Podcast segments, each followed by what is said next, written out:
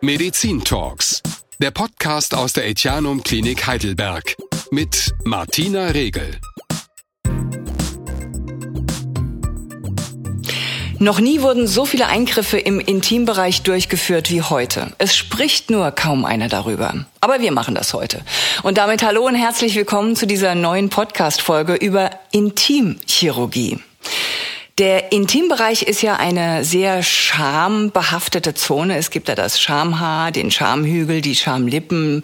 Ja, das ist der Schambereich. Heißt also, schon sprachlich wird den Frauen suggeriert, dass sie sich für ihren Intimbereich schämen müssen. Und das tun auch viele. Sie schämen sich, weil ihnen nicht gefällt, wie sie aussehen zwischen ihren Beinen. Früher war das ein absolutes Tabuthema. Inzwischen sprechen Frauen häufiger darüber, so wie ich das jetzt tue, mit der Fachärztin für plastisch-ästhetische Chirurgie, Dr. Eva Kölnsberger. Eines ihrer Fachgebiete ist die Intimchirurgie. Hallo. Hallo. Medizinischen Studien zur Folge sind ungefähr 40 Prozent aller Frauen mit ihrem Schambereich unzufrieden. Was beklagen denn die Patientinnen, die zu Ihnen in die Sprechstunde kommen, hier ins Etianum? Die meisten Patientinnen stören sich an ihren inneren Schamlippen. Das heißt, die Schamlippen werden als zu groß empfunden, als stark asymmetrisch. Sie stören entweder nur optisch oder auch funktionell. Das heißt, die Patientinnen klagen über Beschwerden beim Sport, Fahrradfahren ähm, oder auch beim Geschlechtsverkehr, das was dazwischen rutscht. Das sind so die Hauptanliegen. Äh, wie belastend kann das sein? Können Sie uns da vielleicht mal ein oder zwei Beispiele geben aus Ihrer eigenen Erfahrung? Das variiert sehr stark. Also es gibt Patientinnen, die, sage ich mal, ein ganz normales partnerschaftliches Leben führen, ähm, die einfach sagen, ich störe mich schon sehr lange daran, meistens schon seit der Pubertät und jetzt möchte ich endlich was dagegen tun. Und es gibt Patientinnen, die durch den Befund selbst mh, mm, tatsächlich auch in ihrer sexuellen Entwicklung gestört sind. Das heißt, die sagen, ich möchte keine Partnerschaft eingehen, ich schäme mich, mich auszuziehen, ich möchte nicht, dass mich jemand so sieht, die teilweise auch gar nicht in die Sauna gehen oder ähnliche Dinge. Und das sind auch häufig Probleme, die man nicht mal mit der besten Freundin bespricht. Mhm.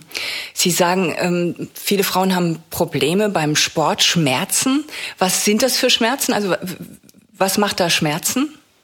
Ähm, das ist häufig so, dass die äh, inneren Schamlippen aus den äußeren Schamlippen heraushängen. Das kann sich verdrehen, das kann drücken. Beispielsweise beim Fahrradfahren sitzt man dann auf den inneren Schamlippen. Das kann eben zu Druckgefühl, zu Reibung, ähm, tatsächlich auch zum Aufreiben führen, äh, zu Taubheitsgefühlen, zu kleinen Schleimhauteinrissen. Ähm, dann habe ich beispielsweise auch öfter Schwimmerinnen, Turnerinnen oder Tänzerinnen, die bei der Ausübung ihres Sports enge Kleidung oder knappe Kleidung tragen und sagen, ich habe immer Angst, dass da was rausrutschen könnte. Das heißt, ich stehe beim Schwimmen auf dem Startblock und denke, hoffentlich rutscht jetzt die Schamlippe nicht raus. Oder ähm, ich mache eine bestimmte Übung auf dem Schwebebalken und denke mir, hoffentlich sieht jetzt keiner was. Und das ist natürlich sehr unangenehm und lenkt auch sehr ab. Und da fehlt dann die Konzentration, wirklich auch eine Top-Performance bringen zu können in dem Fall. Wie viel Überwindung kostet es, diese Frauen zu Ihnen zu kommen und dann offen über ihr Problem zu sprechen? Mm, ist unterschiedlich. Also ich habe das Gefühl, es wird mehr und mehr auch ein Thema, über das man offen spricht. Das gilt aber nicht für alle Frauen. Und viele erzählen mir, dass sie seit Jahren mit sich gerungen haben, dass sie auch sehr genau geschaut haben, wo sie hingehen, mit wem sie sprechen, dass dann auch oft eine Rolle spielt, dass ich eine Frau bin. Ähm, und manche sind auch den Tränen sehr nah oder fangen an zu weinen, wenn sie darüber sprechen, weil das schon oft auch ein sehr ja mit Schamgefühlen besetztes Thema ist, dass die Patientin sehr belastet und dann löst sich diese ganze Last und äh, diese Gedanken, die man da mit sich getragen hat, wenn sie dann bei mir sitzen und darüber sprechen. Kommen diese Frauen alle aus eigener Kraft oder haben Sie das Gefühl, dass da auch manchmal der Partner die treibende Kraft ist? Hm, überhaupt nicht. Also ich, meine Patienten berichten eigentlich nie darüber, dass der Partner sich das gewünscht hat. Also die kommen tatsächlich, weil sie selbst das wollen. Und ähm, das wäre für mich auch äh, ein Grund, den Eingriff abzulehnen, wenn ich wüsste, dass der Wunsch eigentlich nur bei dem Partner besteht und nicht bei der Frau selbst. Wäre aber eigentlich auch ziemlich undenkbar, oder? Dass ein Ja. Mann äh, sagt, du, das gefällt mir aber da nicht, deine Schamlippen sind mir genau einen Zentimeter oder zwei zu groß, möchte ich nicht. Ja, aber das ist tatsächlich die Sorge, die viele Frauen haben. Also die sagen ja tatsächlich, ich traue mich nicht, mich zu zeigen. Ich habe Angst, dass es meinem Partner nicht gefällt. Dabei gibt's tatsächlich unterschiedliche Untersuchungen, die auch gezeigt haben, dass dem allergrößten Teil der heterosexuellen Männer das total egal ist, wie der Intimbereich, also die Vulva aussieht.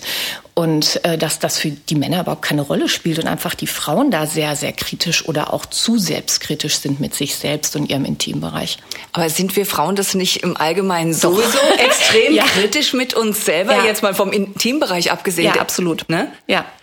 Ähm, ich habe gelesen, intimchirurgische Eingriffe sind inzwischen genauso häufig wie zum Beispiel Nasen-OPs. Ja, das nimmt deutlich zu, absolut.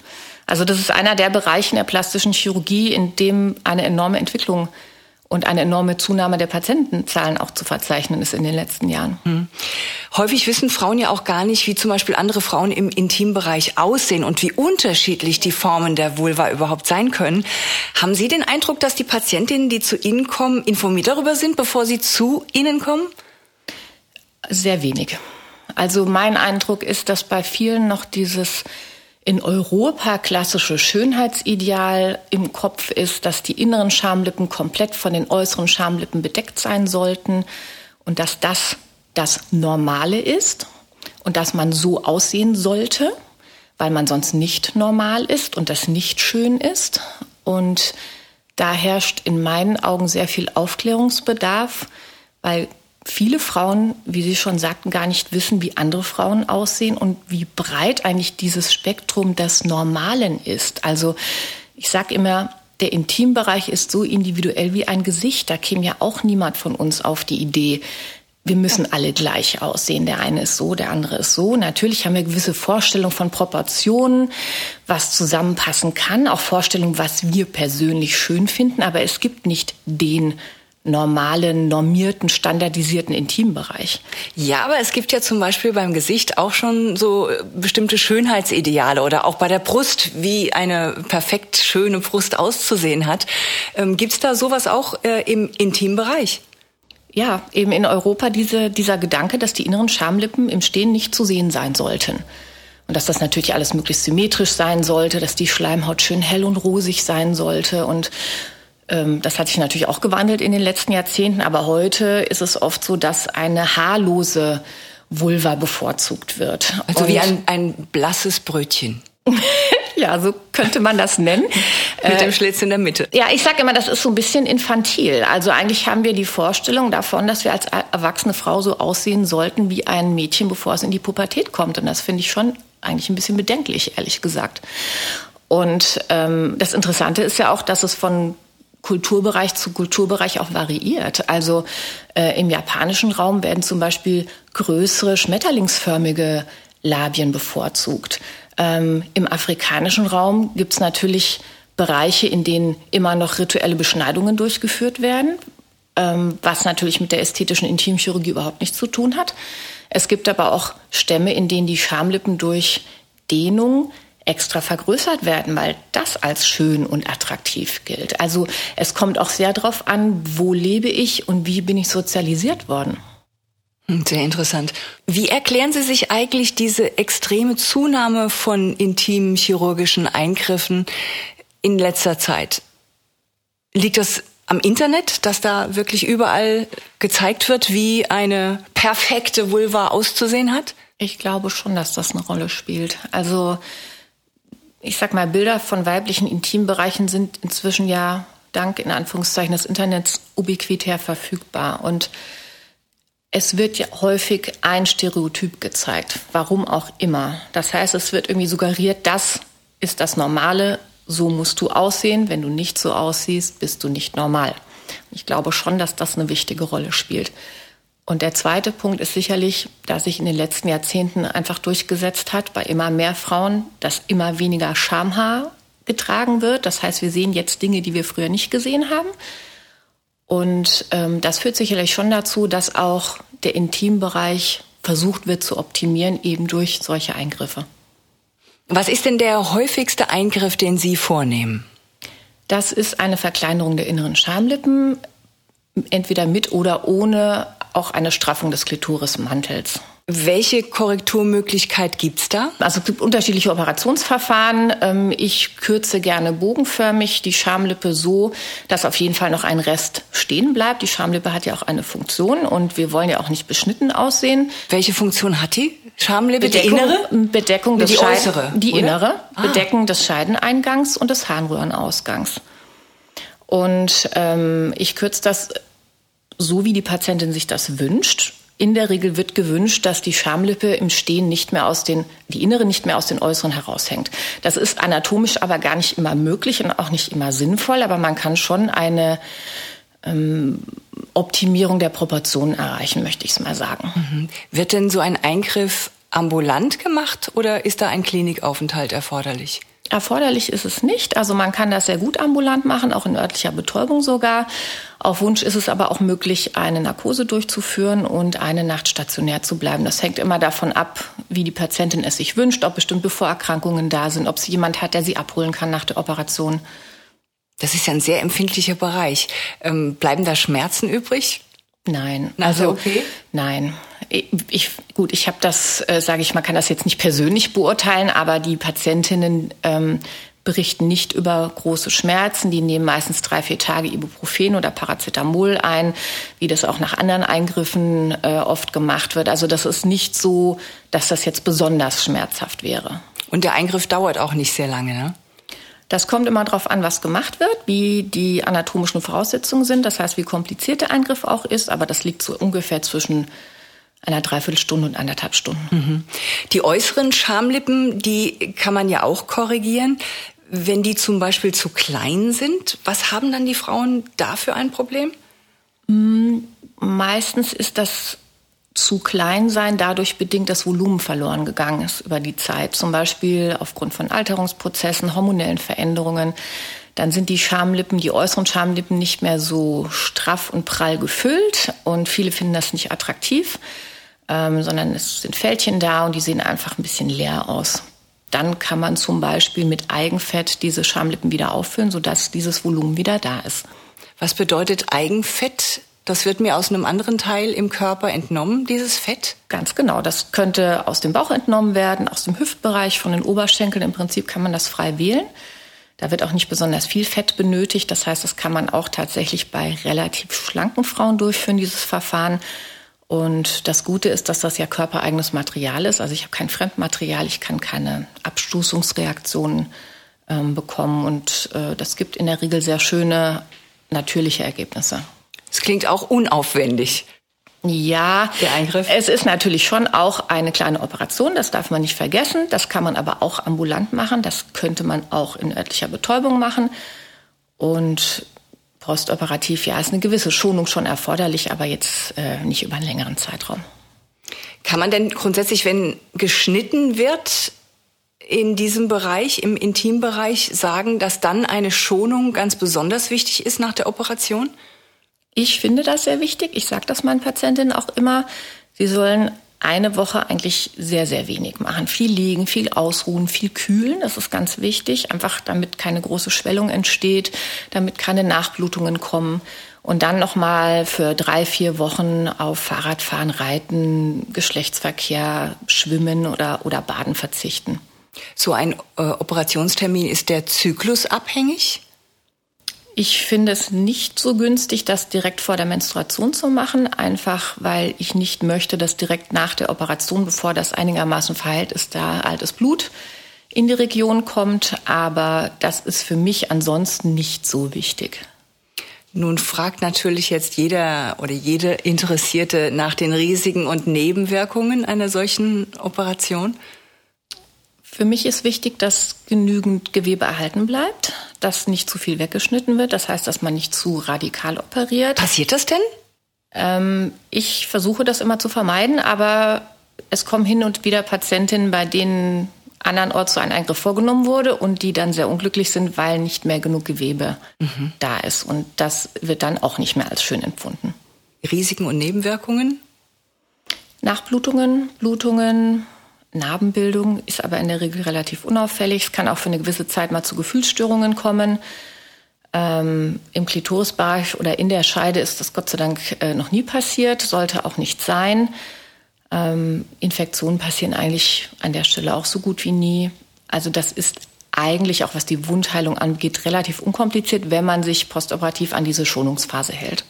Viele Frauen sind ja auch besorgt, dass sie nach einem solchen Eingriff dann Empfindungsstörungen haben.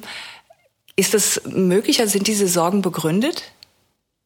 Die Operationen, die ich durchführe, da sollte das nicht passieren. Das ist meines Wissens nach auch noch nicht passiert. Es gibt Eingriffe, bei denen beispielsweise die Klitoris verlagert wird. Das kann mal zu Problemen führen. Oder auch Eingriffe in der Scheide selbst, ähm, die ich auch nicht durchführe. Da könnte das auch mal passieren.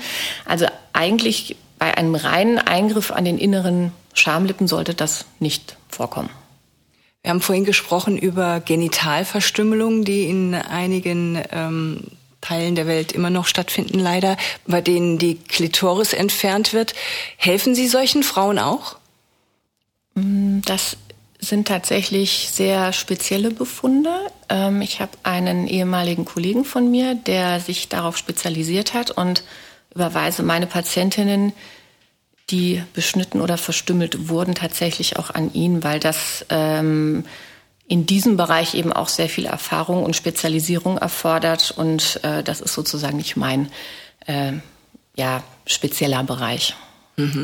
Sie hatten ja auch erwähnt, äh, dass Sie nicht innerhalb äh, der Vagina operieren. Nun gibt es natürlich viele Frauen, die nach der Geburt dann das Gefühl haben, dass äh, die Vagina bzw. der Beckenboden erschlafft ist weil das Gewebe einfach nicht mehr so intakt ist.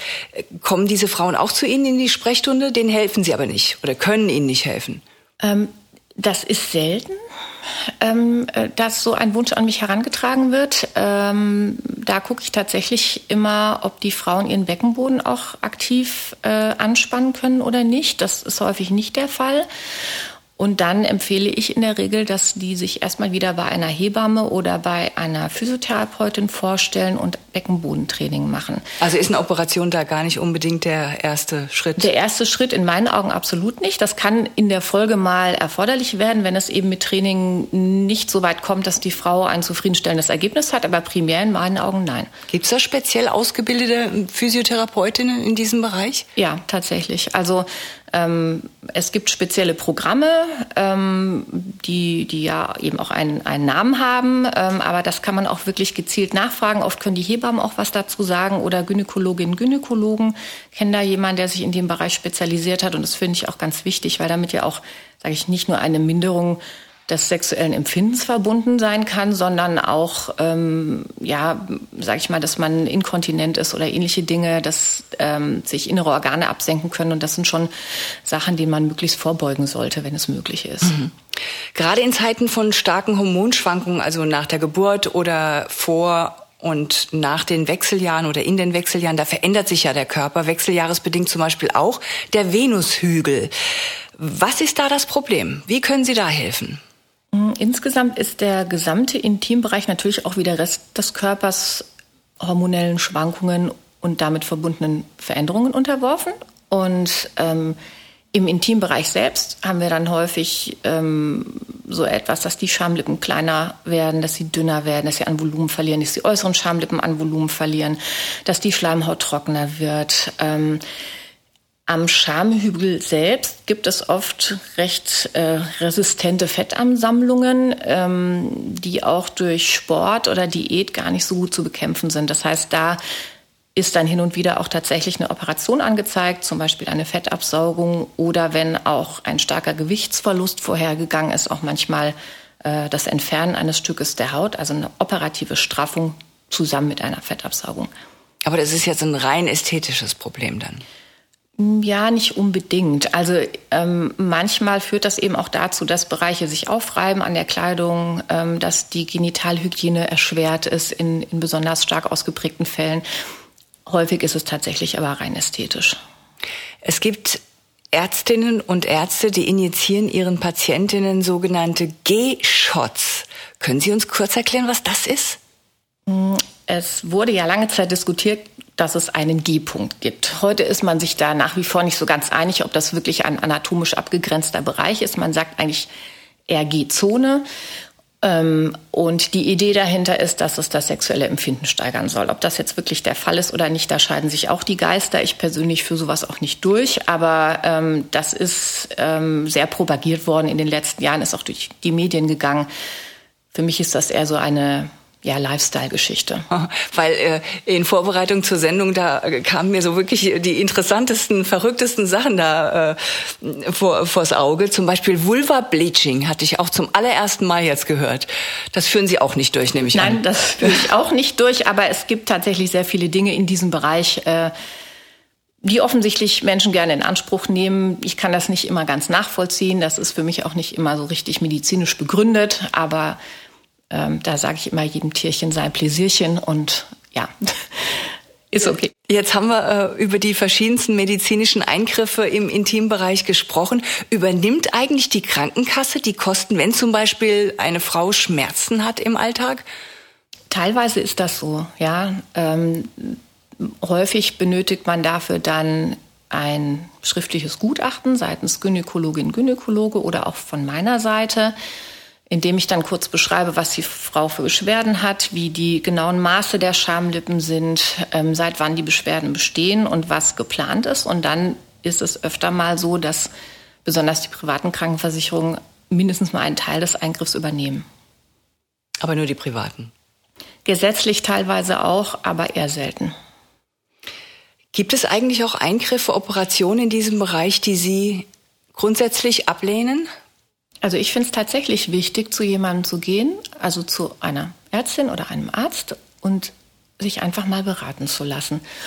Und es sollte dann auch die Möglichkeit geben, mal Bilder von anderen Frauen zu sehen, um einfach ein Gefühl zu bekommen, wo stehe ich eigentlich in der breiten Masse und ist das, was ich habe, tatsächlich unnormal oder unästhetisch und ähm, wie sieht das bei anderen Frauen aus? Das ist oft hilfreich und es gibt tatsächlich inzwischen auch Bücher, in denen die ähm, Varianz des weiblichen Intimbereichs ganz neutral abgebildet ist. Das liegt auch häufig bei Frauenärztinnen und Frauenärzten aus, wo man sich einfach mal so einen Eindruck davon machen kann, wie sieht das bei anderen aus und wie stehe ich im Verhältnis dazu. Und das finde ich ist oft schon eine ganz wichtige Information für die Frauen, damit sie nicht mehr dieses Gefühl haben, bei mir ist irgendwas nicht normal. Trotzdem kann man natürlich für sich selbst sagen, ich finde das bei mir nicht schön oder es stört mich funktionell, es macht mir Probleme, das ist auch völlig in Ordnung, aber dass man nicht so dieses Gefühl hat, ich muss jetzt was tun, weil es nicht normal ist. Heutzutage wird so offen gesprochen über die Brustvergrößerungen, Fettabsaugungen oder Faltenbehandlungen. Auch die Intimchirurgie wird hoffentlich irgendwann kein Tabuthema mehr sein. Die Fachärztin für plastische und ästhetische Chirurgie, Dr. Eva Kölnsberger, ist auf die Intimchirurgie spezialisiert und hat uns heute viele Fragen beantwortet zu diesem sensiblen Thema. Vielen Dank dafür. Sie hörten Medizin Talks der Podcast aus der Etianum Klinik Heidelberg. Eine Produktion von On Air Production im Auftrag der Etianum Klinik. Verantwortlich für den Inhalt Roland Syndikus. Moderation Martina Regel.